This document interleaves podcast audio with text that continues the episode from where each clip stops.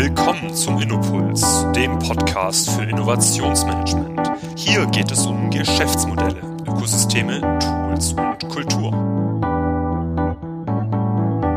Guten Morgen, liebe Hörer. Mein Name ist Martin Allendinger von der UMM Solutions GmbH. Wir befähigen den Mittelstand für die digitale Automatisierung und Innovation. In der heutigen Folge des Innopuls Podcasts wollen wir über das Thema Innovationsökosysteme sprechen. Hierfür haben wir einen sehr interessanten Gast gewonnen, Herr Ferilli. Er wird sich gleich auch noch vorstellen. Er ist Open Innovation Developer und Smart City Enabler bei der IBB, Industrielle Werke Basel. Guten Morgen, Herr Ferilli. Hallo. Guten Morgen. Herr schön, dass Sie da sind. Ja, schön, dass Sie da sind und dass wir heute ein Thema uns vorgenommen haben, ähm, was ja nach wie vor für viele sehr abstrakt ist, ähm, Stichwort Ökosysteme, aber was, glaube ich, aus Management-Sicht ähm, seit zwei, drei Jahren, ähm, glaube ich, ein total heißes Thema ist und wo ich wir selber tagtäglich merken, dass da immer mehr Organisationen auch wissen wollen, was passiert da eigentlich am Markt. Und deswegen ist es super, dass wir Sie da haben. Vielleicht gleich zu Beginn, wenn ich mir Ihre Position anschaue, die Positionsbeschreibung, dann ist es eine, glaube ich, die doch eher selten ist. Also zumindest habe ich die noch nicht so häufig gehört, Open Innovation Developer und Smart City Enabler. Was ist das? Was kann man sich darunter vorstellen? Ähm, also in der Basis bin ich natürlich ähm, Elektroingenieur. Mhm. Und ähm, ich habe mich dann weitergebildet auf Innovationsthemen und bin eigentlich bei der äh, industriellen Werke äh, als äh, Innovationsmanager angestellt. Mhm. Und ähm, Innovationsmanager, das ist so ein Wort, wo man sehr vieles rein pro projizieren kann. Absolut, ja. Und ähm, ich kann das vielleicht danach noch ein bisschen ausführen, welche Rollen äh, wir schon alles ähm, äh, gehabt haben oder welche, welche Rolle wir äh, inne hatten äh, als äh, Innovationsmanager. Aber äh, um das ein bisschen besser zu deklarieren, äh, sollte man äh, sich vielleicht auch Namen anlegen, die eher in die Richtung gehen, wo die Rolle geht. Und meine Rolle meine industriellen Werke ist effektiv äh, die, die Smart City Enabler Rolle. Also ich bin mit vielen Stakeholdern der Stadt unterwegs, um neue äh, Lösungen in der Stadt zu entwickeln. Und Open Innovation ist eigentlich die, die Deklaration, dass wir nicht für uns das machen oder nur aus eigener Kraft, aus eigener Energie, sondern äh, mit anderen Firmen zusammen. Also das heißt, wir, wir sind dort mit einem Netzwerk unterwegs, äh, das immer größer wird. Aber äh, die Offenheit, Innovation mit anderen Firmen zu betreiben, das ist eigentlich äh, das, was äh, die Aussage dieser Rolle. Genau. Mhm. Und es ist ja auch ganz spannend. Ich meine, Open Innovation ist ja eigentlich kein neues Thema. In der Forschung wird es seit über 15 Jahren diskutiert und trotzdem tun sich nach wie vor viele Firmen schwer. Und Sie haben jetzt gerade schon den Begriff Smart City auch nochmal aufgenommen und gesagt, Sie arbeiten da eben auch ähm, nah mit anderen Partnern im Rahmen der Stadt. Das würde ja auch erstmal heißen, dass Ihre Organisation, für die Sie arbeiten, IWB, da natürlich ein Interesse hat. Vielleicht muss man zu Beginn erstmal auch klären, was machen denn die industriellen Werke Basel? Was ist da das Geschäft? Also von wo kommen Sie da? Mhm. Also die industriellen Werke Basel sind, ähm, ist eigentlich das Stadtwerk vom Kanton Basel-Stadt. Und äh, das Stadtwerk, äh, das ist auch ein, ein großer äh, Begriff natürlich. Wir als äh, Dienstleister, Energiedienstleister haben eine sehr, ein sehr breites Spektrum an äh, Leistungen. Das geht von äh, der ähm, äh, vom, vom Wasser, also äh, das wir in der, in der, äh, in der Stadt verteilen, äh, die, das Strom eigentlich, äh, Telekom, äh, wir fördern die Elektromobilität und was äh, sehr wichtig ist und immer mehr in, ins Zentrum rückt, ist auch die Wärme, also die Fernwärme. Wir haben äh, das größte Fernwärmenetz der Schweiz und das wird noch ausgebaut für die Zukunft. Mhm. Das heißt, ja, zwangsläufig sind Sie ja da auch schon, schon immer wahrscheinlich logischerweise in gewisser Weise ein Ökosystem gewesen, ne, aber vielleicht noch nicht natürlich mit diesem offenen Innovationsgedanken. Und da wollen wir heute auf jeden Fall nochmal tiefer reingehen, was vielleicht auch noch spannend wäre für die Hörer, weil ähm, wenn man sich ihre Vita anschaut, dann sind sie ja verschiedene Positionen durchlaufen. Und ähm, man könnte ja sagen, Open Innovation ist ja auch immer eine Königsdisziplin am Ende des Tages, weil man muss ja irgendwie äh, schon komplexe Beziehungen, ähm, äh, sage ich mal, zusammenbringen. Vielleicht können Sie auch einfach mal schildern, äh, wann haben Sie angefangen, sich mit Innovation zu beschäftigen in Ihrer Karriere und durch welche Stufen sind Sie da als Person eigentlich auch durchgelaufen? Also Innovation, ich denke, das ist äh, auch ein Mindset, äh, dass man äh, an, an Neuem äh, interessiert ist. Und das war schon immer so. Also äh, schon als Kind war ich sehr interessiert an neuen Themen, an neuen Technologien, und das führte mich dann auch dazu, ähm, äh, das, äh, als Ingenieur äh, die Ausbildung zu machen, also höhere Fachschule, ähm, und äh, mich dann auch weiterzubilden in, in diesem Gebiet. Das heißt, ähm, wirtschaftliche Weiterbildung, die ich dann äh, gemacht habe ähm, in einem Nachdiplomstudium und Innovationsthemen. Also da, da ging es dann eher um Methoden Methodenkompetenz aneignen. Ähm, die kennt man in, äh, in der Innovation, Design Thinking, Human-Centered Design Themen etc. Und das war eigentlich ähm, der, der Werdegang, äh, sage ich mal, von der Ausbildung her. Äh, parallel dazu äh, war ich immer mit, äh, in, mit Technologien äh, konfrontiert. Ich ähm, habe nach dem Studium äh, als Produktmanager bei der Swisscom äh, gestartet. Das ist ein Tele das größte Telekom-Unternehmen der Schweiz. Und dort war ich ähm, in verschiedenen Rollen 15 Jahren tätig begonnen mit Produktmanagement, wie gesagt. Äh, danach äh, habe ich ein Team aufgebaut als Produktmanager, immer im Thema E-Invoicing, E-Billing äh, unterwegs, also im B2B-Bereich, äh, das aber sehr stark äh, auch technologisch äh, oder techniklastig war ähm, bis hin äh, als Account Manager. Also ich war auch sehr viel bei Kunden. Ich denke, das war äh, etwas, das äh, mich begleitet hat. Ich weiß noch, nach zwei Jahren als Produktmanager, als ich da begonnen hatte, äh, hat man mir gesagt, der Produktmanager darf nicht mehr zu den Kunden gehen, das ist der Account Manager. Und ich war der Meinung, äh, ich hatte so viele Mehrwerte in, in, das Produkt reinbringen können, weil ich ja, direkten ja. Kontakt hatte zu den ja. Kunden, dass ich eigentlich das äh, immer noch weiter äh, gemacht hatte, obwohl das nicht mehr, äh, sag ich mal, gewünscht war. Und das hat mich dann auch begleitet in allen diesen äh, kundenzentrierten Themen, weil ich äh, von Anfang an wusste, man muss immer beim Kunden sein. Also das heißt, die Kundenzentrierung war, war bei mir quasi das, das Wichtigste, äh, ob als Account Manager, ob als Produktmanager, aber auch in der Innovation. Wo ich heute bin, äh, denke ich, der Kunde ist eigentlich immer das Zentrum dessen, was wir tun. Also wir machen es nicht für uns, sondern jemand muss ja Interesse haben, ähm, dass ein Problem gelöst wird oder ein Bedürfnis befriedigt wird. Und wenn wir dort die richtige Lösung bringen, bringen, dann kann man dann auch äh, damit Geld verdienen. Absolut. Ich glaube, das, das wird auch spannend gleich nochmal sein, wenn wir Richtung Ökosysteme gehen. Nämlich auch immer die Frage, ähm, den Kunden in den Mittelpunkt zu stellen. Wie sieht das denn eigentlich dann in einem Ökosystem aus? Vielleicht noch eine Frage vorneweg, bevor wir dann da auch nochmal tiefer in die Ökosystemthematik einsteigen. Ähm, ich hatte auch gesehen, dass Sie, und das ist ganz spannend, Sie sind gleichzeitig Präsident und auch Mitgründer beim Verein für partizipative Innovation. Und das ist tatsächlich was, was ich sehr spannend finde, weil ähm, man muss ja mit diesem Mindset, wie Sie schon angesprochen haben, man muss ja unglaublich viele verschiedene Perspektiven einnehmen können, denke ich mal, wenn man ein Ökosystem wirklich zum Erfolg bringen möchte. Ähm, können Sie vielleicht noch ein, zwei Sätze dazu sagen, was ist denn der Verein für partizipative Innovation? Weil tatsächlich habe ich sowas persönlich noch nie gesehen äh, oder gelesen, aber das ist ja jetzt, glaube ich, eine wichtige Voraussetzung, um Ökosystem überhaupt gestalten zu können. Also man, man, könnte sagen, dass ich in meiner Freizeit, ähm, dadurch, dass ich das im Job mache, Innovation, eben auch sehr stark getrieben bin, äh, dort Innovation äh, umzusetzen. Und dieser Verein kam eigentlich zustande aus einem Pain in meinem Dorf, wo ich lebe.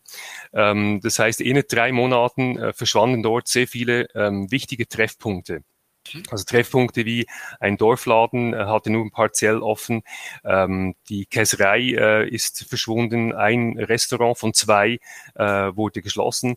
Und ich denke, das, sind, das war dann der Trigger, wo ich mich äh, gefragt habe, wie sehen die, ähm, die Dörfer der Zukunft aus? Werden das alles zu Schlafdörfern, also das heißt, die Treffpunkte verschwinden und man holt sich alles außerhalb des Dorfes, was man äh, sich wünscht. Heutzutage ist es relativ einfach, man ist mobil, man hat individuelle äh, Bedürfnisse, somit ist es eigentlich ähm, kein Problem, ein, in einem Dorf nur noch zu, äh, zu äh, äh, wohnen ja, und, und zu schlafen, aber nicht zu leben. Und ähm, äh, aus der Innovationssicht her äh, war jemand der Meinung, dass man, dass sehr viel Potenzial da ist, auch in, äh, ob in den Firmen oder in einem Dorf, das äh, ist eigentlich gleichgestellt. Das Potenzial heißt, dass viele Leute möchten eigentlich etwas Neues umsetzen, haben eigene Ideen, aber sie haben keine Plattform, um dies entweder zu äußern, äh, geschweige denn umzusetzen. Und äh, als ich dann auch mit dem Gemeinderat gesprochen hatte, dann war die Aussage immer die, ja, sie haben sehr viel äh, selbst Operatives zu tun, haben eigentlich keine Zeit für Neues, um Neues umzusetzen. Und äh, meistens sind es Anfragen, der Bevölkerung, die gerade ums Geld gehen. Und äh, das Geld ist auch nicht unbedingt schon budgetiert, um etwas Neues zu machen. Somit bleibt das liegen oder, oder äh, versickert wieder. Und ich wollte das umdrehen. Also das heißt, es war alles auch ein Test, ähm, also auch aus dem Innovationsgedanken her, zuerst mal ein MVP machen, um, ja, zu, um, um, zu sehen, ob das wirklich funktioniert. Und äh, als ich da ein, äh, ein Workshop in der Mehrzweckhalle organisiert hatte mit 40 Leuten, also wir haben die Leute, alle Leute der, der, dieses Dorfes eingeladen und dort so viele Ideen reinkamen und daraus dann schöne Projekte entstanden, wie eine Dorfzeitung oder ein ähm, ein Treff, den man alle vier Monate organisiert. Wir hatten uns sogar damit auseinandergesetzt, ein Online-Tool äh, zur Vernetzung einzu, äh, einzubringen in, in, die, ähm, in das Dorf, ähm, das dann nicht zustande kam. Ich muss sagen, es, es kam noch nicht zustande. Das äh, so Projektion in die Zukunft. Ja, da, muss, da muss ich sagen, ja, es funktioniert und dann hatten wir erst äh, das, ähm, das Bedürfnis, diesen Verein zu gründen. Und wir haben den Verein so aufgestellt, dass wir nicht selbst eigentlich diese Innovationen, Ideen umsetzen, sondern ähm, die Leute befähigen, dies zu tun. Und äh, die Hauptbefähigung ist äh, zu sagen, man braucht von Anfang an nicht Geld, sondern du brauchst zwei bis drei Komplizen, die mitmachen. Und wenn du das hast, dann wird es von alleine gehen. Das Geld ist eigentlich ein Tool, das, das ja. Geld ist das Werkzeug. Ja. Das finden wir irgendwie schon. Da ist dann wieder Kreativität und Innovation gefragt. Aber grundsätzlich ähm, funktioniert das von alleine. Und das äh, zeigt eigentlich auch. Also der, der Verein hat auch Corona überlebt. Äh, wir sind nach wie vor dran, diese Innovation umzusetzen und haben sogar noch ein, äh, ein neues Projekt äh, im Visier. Das startet im 22, etwa im März äh, offiziell. Da befähigen wir weitere drei Gemeinden im Seeland. Das Projekt heißt Inno Village Seeland und wir befähigen diese Gemeinden genau gleich, wie wir das hier bei, bei meiner äh, ähm, äh, Wohngemeinde gemacht haben. Ähm, wir probieren die Bevölkerung abzuholen, wir holen das Potenzial ab, diese Bevölkerung und helfen dann, diese Projekte umzusetzen.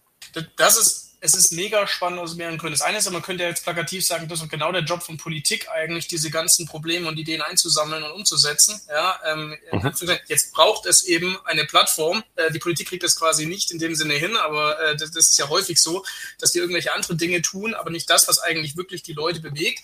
Also das ist alleine schon mal spannend. Und das Zweite, was ich da sehr spannend finde, ist, das, was sie ja da in Anführungszeichen in ihrem frei, also ehrenamtlich, freiwillig tun und gestalten, ist ja eine ganz entscheidende Voraussetzung, um auch das, was sie heute in der Position bei IBB machen, ja umsetzen können. Weil sie müssen ja wahrscheinlich, wenn es Richtung Smart City geht, ja unglaublich sehr gut verstehen, was die diese Vielschichtigkeit in der Stadt äh, umtreibt, ähm, um, um dafür überhaupt Antworten zu haben. Das heißt, so gesehen übertragen sie ja das, was sie auf Personenebene machen in ihrem Dorf, ja dann wahrscheinlich auf einer Organisationsebene mit anderen Partnern, die eben auch in diesen Städten agieren, oder? Kann man das so, so vielleicht formulieren?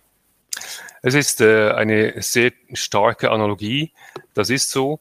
Ähm, ich denke, beides befruchtet, ähm, wird, wird von beiden befruchtet, sage ich mal, oder? Das heißt, dass man eigentlich äh, das, was ich im, im Job mache, äh, bei der IWB, befruchtet mein privates Projekt und umgekehrt. Ähm, ja, ich, ich habe dadurch sehr viel Know-how erlangt. Ähm, wegen diesen Perspektiven, die man ähm, einnehmen muss, die verschiedenen mhm. Perspektiven.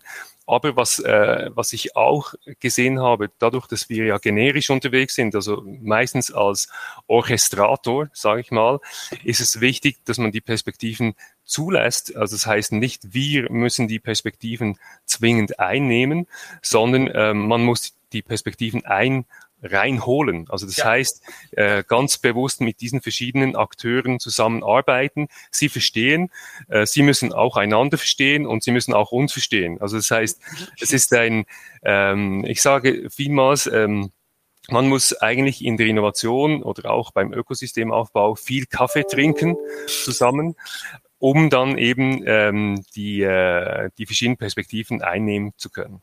Mhm. Also das ist, glaube ich, äh, allein schon mit diesem Mindset, ich glaube, das hilft uns, äh, auch um jetzt einfach auch nochmal da tiefer reinzugehen. Was sind denn Ökosysteme? Wie zeichnen die sich aus und wie, was passiert da auch genau in Basel und in der Umgebung?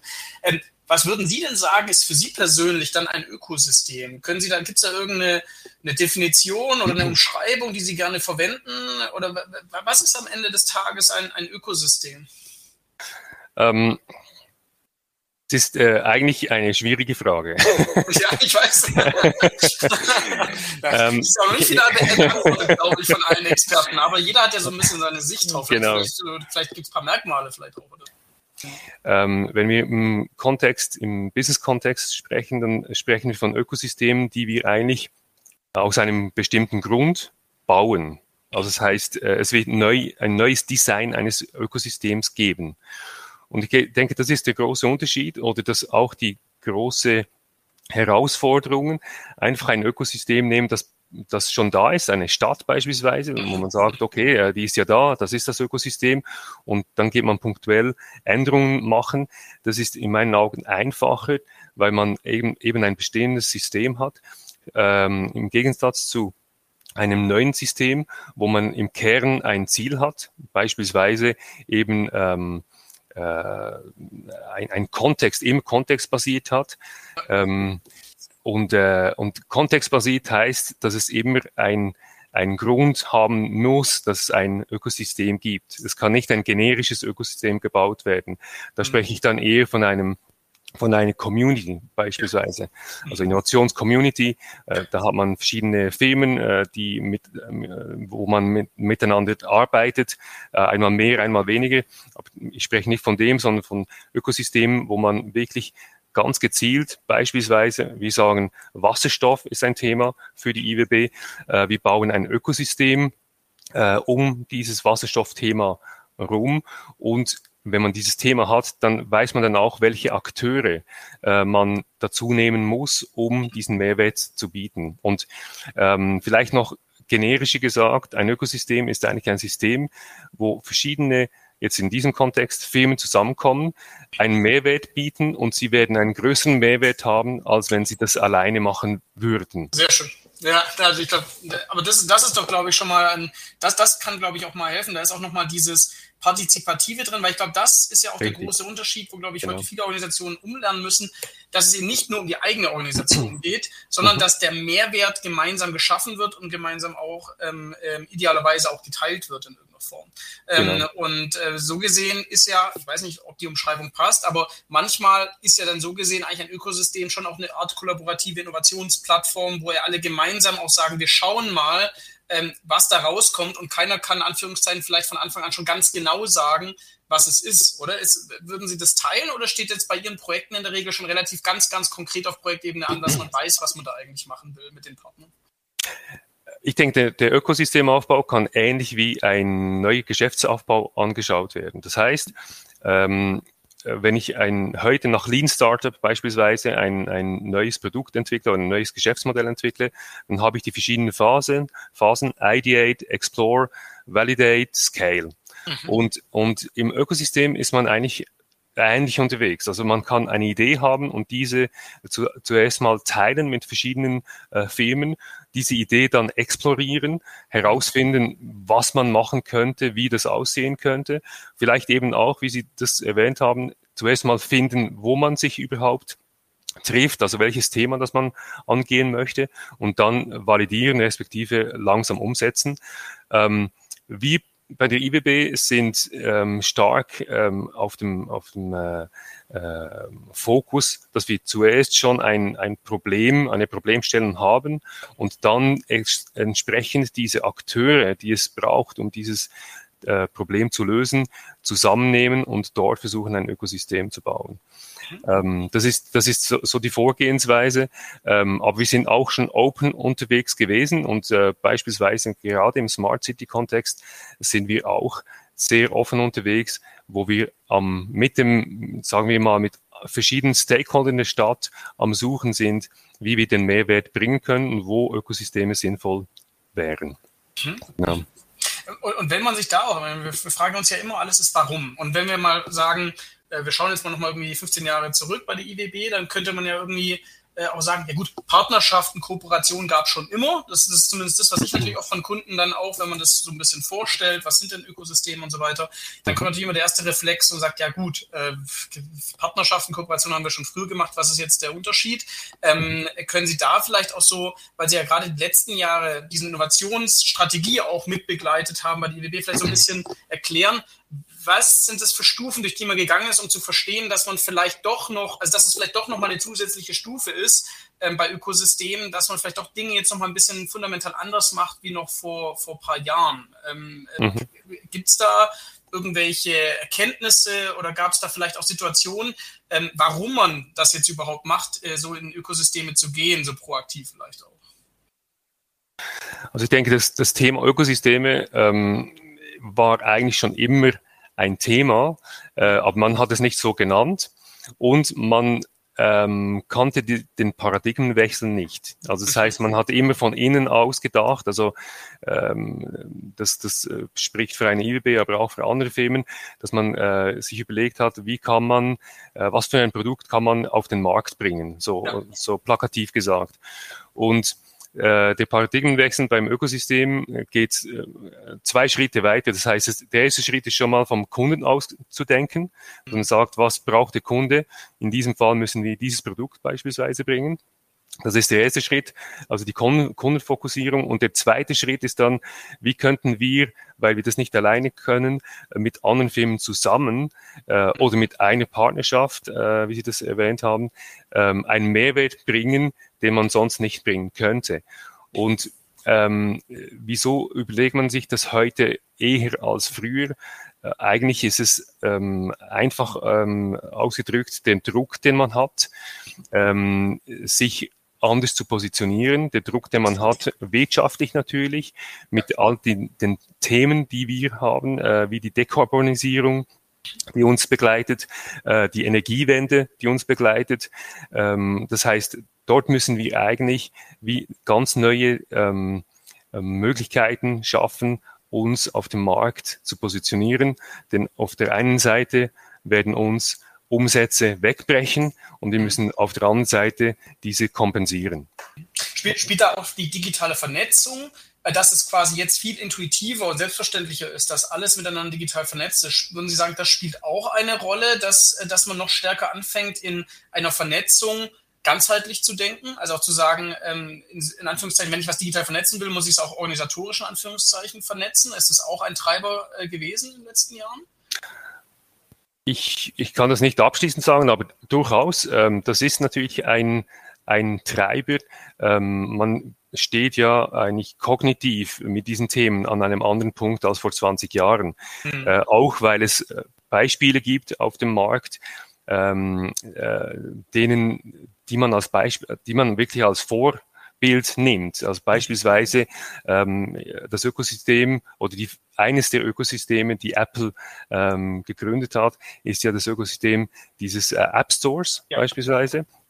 Ähm, da kann man übrigens, übrigens auch sehr schön erklären, äh, wo der Mehrwert liegt eines Ökosystems. Also ähm, ne, man nehmen mal die Situation, es gibt zwar Apps, aber kein App Store. Das heißt, jede kleine Unternehmung, äh, drei, drei Mann Softwareentwicklungsfirma, die eine App entwickelt, muss erstens mal die Qualität selber sicherstellen und muss sich irgendwie über die Webseite so bemerkbar machen, dass man dann auch weiß, dass es die App gibt. Das heißt, dieses, diese Plattform, dieses Ökosystem der Apps hat eigentlich auch eine Demokratisierung äh, der, ähm, der Apps äh, gebracht, weil dort der einzige Unterschied ist ja das Bild auf, der, auf dem App-Icon, aber ja. Äh, schlussendlich sind alle ähm, Apps gleich gewertet, gleichgestellt und können dann auch äh, ge äh, genutzt werden von den Nutzern oder runtergeladen werden von den Nutzern. Also das heißt, der Mehrwert ist da für jede kleine Unternehmung. Natürlich ist auch ein sehr großer Mehrwert von Apple da, ganz klar. Ähm, aber das, äh, das äh, gesamte äh, Netz oder das gesamte Ökosystem hat dazu geführt, dass jeder einen viel größeren Mehrwert hat, auch Reichweite hat durch die Digitalisierung. Also jetzt komme ich auf, das, auf die Frage zurück. Ja, die Digitalisierung bringt einen enormen Skalierungseffekt mit, äh, den man heute hat, den man vor 20 Jahren wahrscheinlich noch nicht hatte. Genau. Mhm. Ich glaube auch, ich meine, ich kenne die Geschichte nicht so ganz gut vom App Store, aber soweit ich weiß, gab es, glaube ich, sogar am Anfang den Gedanken von Apple strategisch, sich nicht zu öffnen und zu glauben, dass man eben dann diese Applikation selber bereitstellt. Mhm. Ähm, und ich habe irgendwie eine Geschichte gehört, dass sich das Steve Jobs am Ende doch hat ähm, überzeugen lassen, sich da zu öffnen und ähm, habe da auch Zahlen gesehen, wie dann äh, quasi äh, dadurch, dass man das gemacht hat, quasi das Store explodiert ist. Und wie Sie gesagt haben, mhm. dann gab es Reichweite und so gesehen war das automatisierte Vertrieb am Ende des Tages, mhm. ähm, weil eben ähm, durch diese Öffnung so viel Partizipation möglich war, ähm, dass natürlich dass die Qualität eine komplett andere war ähm, in dem Store und in, auch in diesem Ökosystem, als wenn es eine Firma alleine äh, gemacht hätte. Mhm. Ne? Ähm, also klar, wir wissen, Apple ist immer noch ein hohe, auf einem absolut hohen Niveau, aber ich glaube, diese vielen Applikationen, die da entstanden sind, wären niemals möglich gewesen, wenn das nur Apple ganz alleine umgesetzt hätte. Also von daher ist, glaube ich, das ein schönes Beispiel, um zu sehen, äh, was da entfesselt wird, wenn man sich, wenn man sich öffnet. Ähm, ich, ich finde es äh, ganz schön, was Sie jetzt äh, auch erwähnt haben. Das zeigt eben auch, dass ähm, man sieht ja immer das Resultat am Schluss. Also wir schauen jetzt zurück und sagen, wow, App Store. Ähm, und äh, es ist aber auch immer wichtig und das versuche ich intern bei unseren Lösungsfindungen auch immer aufzuzeigen, dass man nicht von Anfang an die Idee hat, die dann wirklich umgesetzt wird. Das heißt, ähm, es hat sehr viel mit Entscheidungen zu tun und vor allem mit Exploration. Man muss herausfinden, was ist der beste Weg. Und das hat, äh, das, was Sie jetzt erwähnt haben von äh, Steve Jobs, ist genau das, was passiert in, auch in kleinen Unternehmen oder man zulassen muss, dass es passiert, dass man eben Sachen ausprobieren kann und auch scheitern kann, das Scheitern aber eher als Lernfall äh, anschaut und, und wirklich äh, das, das Gelernte dann in die Unternehmung reinbringt. Und aus dem Gelernten dann äh, wieder neue, äh, neue Themen entwickelt werden, neue Produkte entwickelt werden. Und das äh, zeigt eben auch, die Großen haben nicht von Anfang an die Vision gehabt und gewusst, wie es geht. Auch die haben zuerst ausprobieren müssen und vielleicht zum Teil auch Fehlentscheide getroffen. Das, das ist immer, ich meine, das wird immer durch Storytelling oft glatt gebügelt, ne? dass man genau. im Nachhinein eigentlich alles so schön hinbügelt, äh, hinbügelt, dass man denkt, ja klar war das von Anfang an geplant, aber wenn man ja. sich das dann mal wirklich im Detail anschaut, auch die ganzen Innovationscases oder auch die ganzen Plattformen, ja, egal wer, auch Facebook und Co., wenn man sich mal wirklich anschaut, wie die angefangen haben und was es dort für verschiedene Ideen gab, ich glaube, da gab es sogar bei, bei Facebook, also jetzt Meta, eine Situation, wo, glaube ich, Mark Zuckerberg nochmal kurz entschieden hat, eigentlich was ganz anderes anderes zu machen mittendrin, statt dieses soziale Netzwerk. Also wenn man das mal wirklich sieht äh, und, und, und schaut, wie ist es denn realistisch, dann ist es eben nicht so, dass es diese schönen glatten Stories sind und sagt, von Anfang an habe ich das geplant, dass es genau so strategisch funktioniert, auch wenn es heute total Sinn macht aus unserer Sicht. Ne? Aber Absolut. Nachhinein ist man immer schlauer. Das ist halt der, der Punkt. Ja? Ähm, jetzt, jetzt, haben Sie gerade auch noch das, das, Stichwort Weg genannt. Also Sie hatten gesagt, ähm, es kommt auf den Weg an, da merkt man, dass Sie auch Methodenexperten sind, ähm, dass man eben auch viel explorieren muss. Wie, wie würden Sie denn sagen, sahen die verschiedenen Wege aus, um in diesem Ökosystem-Thema nach voranzukommen aus IBB-Sicht und, und auch dieses Smart City-Thema anzugehen? Ich könnte mir vorstellen, die ersten Ansätze, da lernt man ja auch extrem viel. Wie kann man den mhm. Partner anbinden? Wie kann man Mehrwerte schaffen? Und wenn man es wirklich mal ganz operativ betrachtet, sagt, wie machen Sie es denn heute konkret? Ja, wie arbeiten Sie denn da mit Partnern zusammen? Was, was sind denn da so Learnings bisher? Also, was sind da so Wege, die Sie gegangen sind und noch und gehen? Also, ich könnte jetzt die, die ganze Geschichte äh, unseres Innovationsteams ähm, erzählen. Ähm, vielleicht kurz, äh, wie wir überhaupt zu dem gekommen sind, weil, äh, wie ich ganz am Anfang gesagt habe, also Innovationsmanagement ist nicht gleich Innovationsmanagement und das haben wir eben wirklich an unseren Rollen gemerkt. Und das ist dann auch der Weg, den wir gemacht haben, um in die Geschäftsmodellentwicklung und die Ökosystem-Thematik ähm, äh, reinzukommen. Also wir haben nur kurz eigentlich äh, gestartet, wie jedes Innovationsteam startet, äh, die Geschäftsleitung hat das Gefühl, man ist zu wenig innovativ und man braucht Leute, die Innovation reinbringen. Und das ähm, da kommt schon mal die erste Diskrepanz, dass die, man hat ein Team, die Geschäftsleitung schaut ähm, zum Beispiel auf Apple und sagt, genau so wollen wir äh, Innovation betreiben in Zukunft und möchten eigentlich radikale Themen ähm, haben, disruptive Themen. Und als Innovationsteam merkt man sehr früh, dass man erstens mal die, die Kultur vielleicht mitwandeln muss, äh, dass, dass man überhaupt auf Augenhöhe mit den mit den Mitarbeitern, mit den äh, Geschäftsbereichen sprechen kann, um dann überhaupt etwas gemeinsam umsetzen zu können. Und diese Weg haben wir gemacht. Also am Anfang war es ein Miteinander sehr stark, ähm, neue Methoden reingebracht. Also es war sehr ähm, äh, auf, auf äh, quasi äh, Handarbeitsebene. Man, man hat zusammengearbeitet, neue Wege beschritten mit Workshops und dann äh, quasi wie Leuchttürme gebaut, zum sagen, das ist eigentlich der neue Weg, es gibt Neues. Danach haben wir ähm, äh, uns konzentriert auf die Rolle Facilitation. Also wir haben die, die Teams, die Geschäftsbereiche unterstützt, wenn sie neue Wege eingehen äh, äh, gehen woll wollten. Ähm, methodisch unterstützt, auch dort immer noch das Werkzeug im, im Zentrum und gegen innen gerichtet.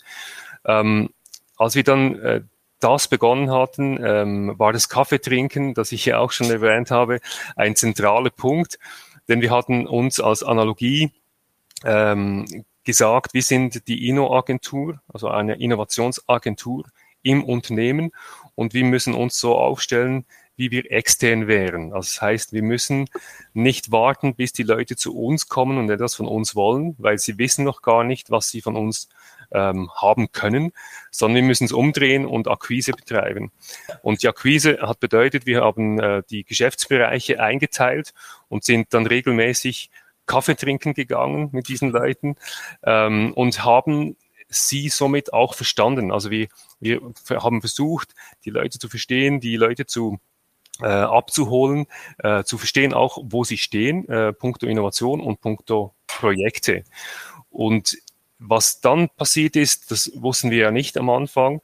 Wir hatten die beste Übersicht, welche Projekte im Unternehmen überhaupt am Laufen sind. Also das heißt, wir hatten eine riesen Wand tapeziert mit allen Projekten der ganzen IWB und, und konnten dann vor dieser Wand auch mit den Leuten über die verschiedenen Projekte sprechen ja. und auch übergreifend Vernetzungen ähm, umsetzen, also äh, Personen oder Projekte vernetzen. Und das hat uns dann auf eine andere Ebene gebracht. Wieso?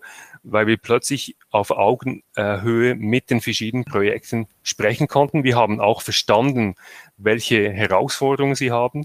Und durch das haben wir dann auch Nischen gefunden, wo wir eh entweder selbst ähm, exploriert haben oder dann ähm, ähm, ja, die, die ähm, verschiedenen Abteilungen dazu gebracht haben, neue äh, Produkte beispielsweise umzusetzen, die es vorhin nicht gab.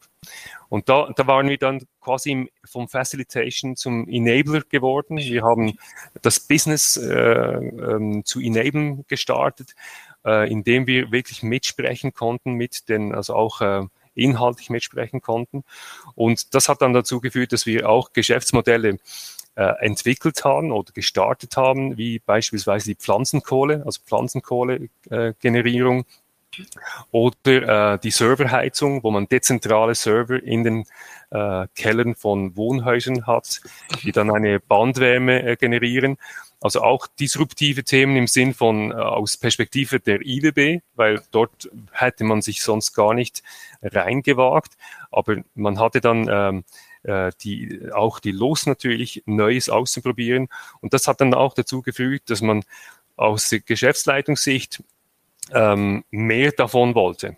Mhm. Also das heißt, äh, man hat gesagt, ja, also das, was ihr bis jetzt gemacht habt, äh, das Unterstützen der Organisation war gut, äh, war sicher auch notwendig, aber äh, wir möchten eigentlich mehr Geschäftsmodell, ähm, Geschäftsmodelle haben oder Geschäftsmodelle explorieren.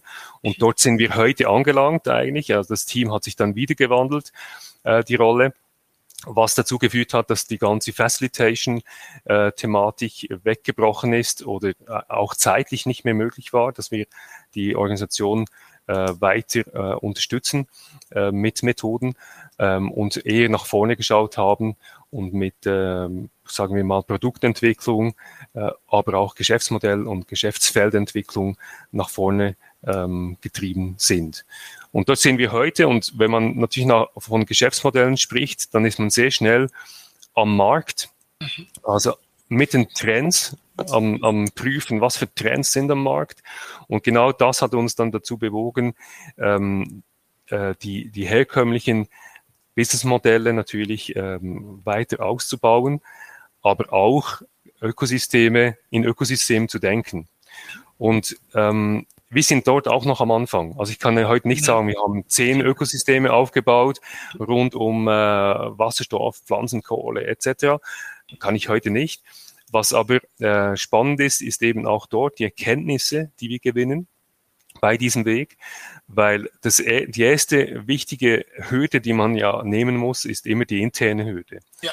Ähm, das, das Ökosystemdenken ist äh, ein Paradigmenwechsel, ist eine andere Art zu denken, wie man Business betreiben kann.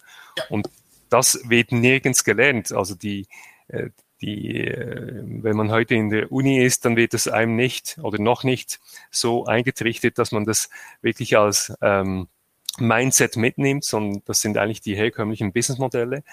Und, und, und Entschuldigung, selbst ja. wenn, selbst wenn man das mitbekommen würde, wäre es, dass man am Ende des Tages trotzdem eine Organisation vorfindet, die darauf auch nicht ausgerichtet ist und die Strukturen dafür nicht hat, oder? Zurzeit, also, ja, richtig, ja. genau. Und das ist, das ist äh, eigentlich ein, eines der wichtigsten und schwersten äh, Themen, dass man das intern auch äh, überzeugen kann. Aber ich sage mal, äh, es ist, es ist nicht einfach, aber vielleicht es ist einfach, nicht darüber zu sprechen, sondern einfach zu tun. Ähm, und das ist dort, wo wir heute sind. Oder wir möchten das nicht überzeugend nach innen tragen, bis jeder ähm, nickt, dazu nickt und sagt, ja, das wollen wir, sondern wir möchten eigentlich äh, im Tun beweisen, dass es geht und dann eigentlich das als normal ähm, und auch das, ähm, also das das Ökosystem aufbauen, als normal anschauen und das Wie dann auch in die Organisation reintragen, dass man mhm. weiß, wie man das machen könnte bei, bei dem Wie, ich meine, wenn Sie auch sagen, da sind Sie noch am Anfang, ich könnte mir vorstellen, dass es dann auch selbst für das Innovationsmanagement oder für den Innovationsbereich natürlich auch eine Herausforderung ist, da weiterzulernen und auch methodisch weiterzukommen, weil ähm, es, es, es erfordert ja schon, wie Sie gesagt haben, eine andere Denkweise und wahrscheinlich auch ein bisschen andere Handlungsweise. Also äh, die, mhm. allein die Zeit, wie Sie sie investieren oder in die Formate, was Sie da machen, das wird ja fundamental anders. Das heißt, bisher haben Sie vielleicht sehr oft mit internen Abteilungen gesprochen, jetzt sprechen Sie wahrscheinlich unglaublich viel mit externen Partnern, könnte ich mir mhm. vorstellen. Stichwort Kaffee trinken, fand ich sehr schön. ähm, aber wahrscheinlich auch zu wissen, ähm, welche Partner passen denn um welche Themen oder Fragestellungen, Problemstellungen. Also ich könnte mir vorstellen, dass jetzt bei Ihnen im Büro sind unglaublich viele, äh, weiß nicht, so, so Zwiebelschalen aufgemalt um, um gewisse Fragestellungen rum und Sie überlegen überall, welche Partnerorganisationen mit welcher Kompetenz dort irgendwo reinspielen. Oder ist es erstmal so mit die ersten Schritte, wirklich zu verstehen, ähm, welche Partner es zu welchem Thema überhaupt gibt, weil das merken wir im Alltag immer, dass das allein schon eine riesen Herausforderung ist. Mhm. Eigentlich versuchen den Markt sich um einen gewissen Wert oder um eine Fragestellung oder Problemstellung erstmal zusammenzusuchen in der Struktur, damit man überhaupt mal abbilden kann, wie ist es denn heute schon? Ne? Weil heute mhm. gibt es ja schon viele Partner, die etwas tun. Also wie, wie würden Sie das vielleicht beschreiben, was Sie da tagtäglich eigentlich machen an, an Aufgaben? Ähm, ich ich glaube, es, es wäre vermessen, wenn ich jetzt äh, eine Checkliste rausnehme und sage, so, so macht man das. Ähm, nein, es ist ähm, wirklich äh, sehr explorativ, äh, das Ganze. Und zwar, wieso explorativ? Ich denke, dass, dass äh, man kann sehr vieles über, ähm, über Ökosysteme lesen, ähm, auch äh, die Theorien, auch äh, Methoden. Und mhm. das, sind, das ist sehr gut, eine sehr gute Basis dafür, dass man, dass man überhaupt ein Verständnis davon kriegt, wie man Ökosysteme aufbaut oder wie diese dann funktionieren sollten. Das, ähm, dadurch, dass man im Ökosystemaufbau sehr partizipativ arbeiten muss, ist es ähm, ist das Vertrauen eigentlich ähm, eminenz wichtig. Also das Vertrauen, da spreche ich nicht zwischen einer IWB und, ein, und einer anderen Firma, nicht dieses Vertrauen, sondern wirklich das Vertrauen zwischen zwei Menschen, die dann zusammenarbeiten müssen. Ja. Und äh, wie ich vorhin gesagt habe, wenn das intern schon nicht einfach zu kommunizieren ist, ja, wie ist es dann extern? Weil die Firmen, die wir, mit denen wir ja zusammenarbeiten möchten, die müssen ja das Mindset auch mittragen. Man kann ja nicht sagen, wir bauen das Ökosystem, aber sagen nichts ja, von dem. also es ist eine enorme Transparenz ähm, ja. erforderlich, dass das überhaupt funktioniert. Und wir sehen uns eigentlich dort auch als ähm, ich sage mal, als Speerspitze, dann vielleicht jetzt äh, ein bisschen banal, aber dass wir äh, ganz äh, gezielt mit Firmen zusammen sprechen, die beispielsweise bei einem Ökosystem, das wir aufbauen möchten, in unseren Augen ideal wären und aus den ersten Gesprächen dann entscheiden, ob das der richtige Partner zum jetzigen Zeitpunkt ist. Also das muss man wirklich herausfinden und, und ein Gespür bekommen, weil eine Kultur zu wandeln, indem man das Ökosystem aufbauen möchte, ist, äh, ist nicht möglich. Also das heißt, die Kultur dieser Firma muss ja auch schon die Bereitschaft haben, äh, in diese Richtung zu gehen. Ja. Und eben diese Offenheit zu haben. Also Offenheit äh, und das Vertrauen, das ich angesprochen habe, das ist im Business-Kontext ähm, beispielsweise äh, Themen offenlegen, die man sonst mhm. äh, nicht offenlegt. Also äh, Herausforderungen, ähm, Punkte, die man vielleicht mit Konkurrenten nicht besprechen würde, um nicht Schwächen aufzeigen, aufzuzeigen. Äh, das geht aber auch um Zahlen, ähm, die man offenlegen muss, weil vielleicht das Businessmodell nur funktioniert, wenn, wenn alle Zahlen auf dem Tisch sind und man gemeinsam dann versteht, wie diese Zahlen äh, zustande kommen. Also de, auf der Seite ähm, Kosten, aber auch Umsatz und dann gemeinsam eben ein neues Modell äh, bilden möchte. Ich sehe so der Aufbau eines äh, Ökosystems äh, wie ein, ein neues, eine neue Firma, die sich quasi bildet aus verschiedenen Firmen zusammen. Und ähm, je näher und je offener man zusammenarbeiten kann, desto eher wird dann auch etwas Neues, etwas ähm, äh, Gewinnbringendes äh, daraus resultieren. Das heißt auch so Themen wie Shared Revenue Modelle und so, das sind genauso Fragestellungen, oder? Dass man sich auch immer überlegt, ähm, wie teilt man eigentlich dann auch mögliche Umsätze auf? Weil genau an solchen Stellen merkt man ja schon in der Konzeption, ob man denn wirklich kollaborativ und offen denkt oder ob man dann doch wieder am Ende in so seinen Organisationsmodus verfällt und sagt, ja, am Ende müssen wir mhm. profitieren. Ähm, weil das, das, ist ja immer sonst, äh, sag ich mal, im Kopf immer die Herausforderung, dass ich ja wirklich vollständig kollaborativ denken muss. Und deswegen mhm. fand ich gerade dieses Bild auch schön, dass man immer wieder in einer, also quasi erstmal von, von der Konzeption her denken muss, es ist eine neue Firma, die da entsteht mit verschiedenen Kompetenzen. Diese Kompetenzen kommen von verschiedenen Organisationen. Ähm, mhm. Und dann verstehe ich auch, wie ich den Wert generiere und aufteilen kann. Ansonsten würde ich ja immer wieder äh, denken, ja gut, wir sind halt eine Organisation und wir sprechen halt mal mit einer Organisation zu dem Thema, aber am Ende bauen wir unser eigenes Produkt. Das ist ja immer dann so, sage ich mal, das Muster, wo man wieder zurückfällt. Und gerade wenn man vielleicht auch in der Organisation fest verankert ist, wo viele natürlich so denken, logischerweise, wie Sie gesagt haben, mhm. ähm, dann, dann ist es, glaube ich, doppelt schwer, das äh, einerseits für sich selber zu verinnerlichen, andererseits jedes Mal natürlich wieder zu erklären nach intern, warum man das so tut, wie man es tut, oder? Also Absolut. So, ja. Genau das glaube ich schon ist, ist eine große Herausforderung. Vielleicht jetzt noch ein Punkt, weil ähm, ich schaue gerade auch mal ein bisschen auf die Uhr. Ähm, ich glaube, da, da kommen wir langsam zum Schluss. Aber eine Sache fand ich mal spannend. Sie haben so ein bisschen mhm. auf die Kultur, die Offenheit und, die, und das Vertrauen angesprochen. Jetzt ist es mhm. so, Sie sitzen in der Schweiz ähm, und ich selber habe im Rahmen meiner Promotion auch mit vielen Schweizer Firmen damals gesprochen, Interviews geführt, damals auch zum Thema Corporate Startup Kooperation und habe mhm. schnell gemerkt in den Gesprächen mit zum Beispiel der Swisscom, SBB, Schweizerischen Post, dass die doch nochmal, fand ich, vielleicht war es auch der Auswahl der Partner, aber doch nochmal ein fundamental anderes offenes Innovationsverständnis haben als die eine oder andere Firma hier in Deutschland. Und deswegen da vielleicht mal so äh, auch die, die Frage an Sie, ist es was, was ich jetzt als Deutscher überbewerte äh, und sage, ähm, ja gut, bei uns gibt's auch ähm, natürlich auch Geschlossenheit und man spricht jetzt auch nicht mit jedem, aber in der Wahrnehmung ist es tatsächlich so, und ich befasse mich jetzt schon ein paar Jahre her mit dem Innovationsmarkt, dass man schon mhm. sieht, dass es viele Initiativen in der Schweiz gibt, wo ganz unterschiedliche Player ähm, offen zusammenarbeiten und zusammengehen, darüber auch sprechen. Also man findet es ja auch alles äh, mhm. in den Medien. Ähm, wie, wie, würden Sie das wahrnehmen? Und auch weil Sie gesagt haben, Sie haben von dem Wettbewerber gesprochen, sprechen Sie auch trotzdem mit Wettbewerbern auch in dem Zuge von Smart City und so weiter? Ja, absolut. Wir haben eine gewisse Offenheit. Das heißt, wir, wir sprechen sehr offen mit Mitbewerbern über unsere Projekte, sie über ihre Projekte zum Teil auch über, ähm, wie könnte man das gemeinsam tun oder äh, wir kopieren einfach die Projekte. Gerade im Smart City Bereich, wo es wirklich um meistens die eigene Stadt geht, die man smart macht, geht es nicht darum, dass der eine was gemacht hat und wir dürfen das nicht machen, sondern man ist dann doch in einem Ökosystem gefangen, sage ich mal, äh, von der eigenen Stadt und da kann man durchaus die gleichen Themen replizieren. Das ist überhaupt kein Problem. Ähm, vielleicht ist das auch dort ähm, extrem offen, weil es eben so wie äh, ein, ein äh, eigenes ähm, äh, geografisches System ist, dass man dann ähm, bewirtschaften kann mit Innovation. Auf der, auf der anderen Seite sehe ich auch, dass ähm, in der Innovation weiß man oder auch die, die die Erfahrung gemacht haben, ähm, noch eher, dass, äh, also in der Theorie steht es auch, ähm, eine Idee ist äh, nur eine Idee. Ja. Die Innovation ist das, was dann äh, wirklich äh, entstanden ist und erfolgreich am Markt ist. Und wenn ich heute sehe, wie eine Idee sich entwickeln kann und eigentlich 180 Grad unterschiedlich auf dem Markt positioniert werden kann, also dass es wie dann entscheidet, wie man das umgesetzt hat, ähm, kann ich sagen, dass eigentlich die Idee zu teilen mit anderen äh, ist Mehrwert, ist Inspiration für jeden.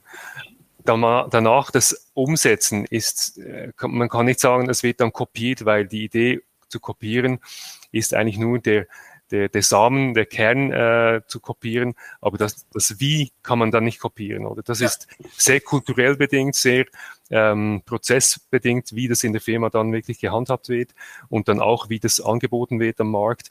Und ich bin der Überzeugung, dass wir diese Erkenntnis erlangt haben, äh, um eben auch eine Offenheit zu haben und keine Angst, dass jemand das einfach kopieren kann, was man da hat, sondern eher als Explorationsthema anschaut, dass man einen Mehrwert erlangt, indem man sehr schnell eine Idee teilt, Meinungen hat dazu und sich dann sehr schnell wieder äh, ähm, vorwärts bewegen kann, äh, in, in dem, dass man das exploriert und schaut, was funktioniert, was funktioniert nicht und was sind die Erkenntnisse und dann die Innovation effektiv umsetzt. Ich, ich, ich würde auch sogar die These aufstellen, dass wenn man in Ökosystemen eine Idee umsetzt, es vielleicht deutlich schwieriger ist, es zu kopieren, ähm, weil am Ende hat man ja diese ganzen Beziehungen mhm. aufgebaut, man hat, ähm, ähm, sage ich mal, es kommt auch darauf an, welche Beschaffenheit, und Sie haben schon gesprochen, wie, Sie fokussieren sich auf die Stadt, das heißt, es kommt auch darauf an, was ist so ein bisschen vielleicht auch die DNA von, von Basel, wird es ja auch gewisse Besonderheiten geben, ähm, die vielleicht nur in Basel so sind ähm, und, äh, oder Konstellationen, ähm, wo das so ist. Das heißt, es ist ja auch wahrscheinlich so, dass man mit dieser Ökosystemthematik sich auch immer stärker generell differenziert, ähm, weil natürlich die Idee umgesetzt wird, wie man sie vielleicht nicht so einfach von heute auf morgen äh, eins zu eins auch woanders machen kann, oder? Also das ist wahrscheinlich auch nochmal ein essentieller Punkt. Absolut. Ich, ich denke auch, dass ähm, wenn man ein Ökosystem ähm, gebaut hat, dass es nicht einfach kopierbar ist, obwohl es vielleicht von außen sehr einfach wirkt. Ja. Man kennt die Player, man kennt die Firmen, ja. aber eben äh, diese, diese Vertrauensbasis, die ich erwähnt hatte, diese Transparenz, ist ja die Basis, damit man das um, umsetzen kann und somit nicht einfach äh, kopierbar. Das äh, ist ein wichtiger Bestandteil des Ökosystems. Super. Herr Friedrich, vielleicht noch zum Abschluss. Ähm, gibt es, ähm, und Sie sind ja auch sehr viel unterwegs, sehen viel, ähm, gibt es Beispiele von anderen Ökosystemen, die Sie beeindrucken, die Sie auch inspirieren? Also aus anderen Branchen vielleicht, äh, vielleicht in der Schweiz, vielleicht auch ganz woanders. Ich meine, klar, Sie haben das Apple-Beispiel schon, schon gebracht, aber gibt es vielleicht auch noch andere Beispiele, wo Sie immer sehen, das ist faszinierend, dass dieses Ökosystem sich so gefunden hat und so zumindest jetzt vielleicht im Explorationsmodus noch ist, aber vielleicht auch schon entstanden ist.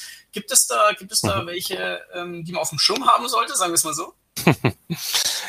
ähm, äh, ich könnte jetzt äh, viele digitale Ökosysteme aufzählen.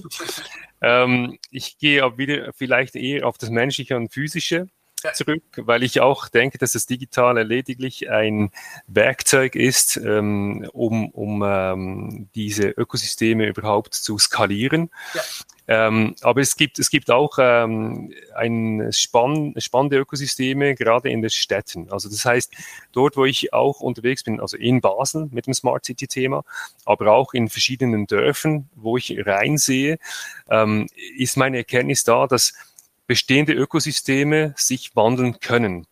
Und das finde ich sehr spannend, dass man eigentlich ein Ökosystem wie ein Dorf oder eine kleine Stadt ähm, in eine neue Richtung entwickeln kann wenn man merkt, dass sie gewisse Herausforderungen hat für die Zukunft, sei es äh, wirtschaftlich, touristisch, äh, auch das Zusammenleben. Äh, ich hatte es auch schon erwähnt, die, diese Schlafstätte, äh, damit man wegkommt von dem und dass es dort einfache Mittel gibt, das zu ändern. Aber man muss äh, sich, äh, und ich denke, das ist auch der Paradigmenwechsel, wieso, dass man das nicht einfach so macht. Es ist nicht einfach, ein Ökosystem zu verändern, aber es gibt einfache Mittel, um in diese Richtung zu gehen. Eben auch indem, dass man die Partizipation erhöht der Bevölkerung und somit wieder eine Identifikation ähm, mit dem Dorf, wo man lebt, ähm, umsetzen kann. Und dort gibt es, äh, jetzt komme ich noch aufs Digitale, gibt es eben auch digitale Hilfsmittel. Es gibt ähm, verschiedene Plattformen in der Schweiz, Apps in der Schweiz, die sich genau um das ähm, kümmern, eigentlich Dörfer digitalisieren, zu digitalisieren. Die haben einen digitalen Marktplatz, einen digitalen Dorfplatz.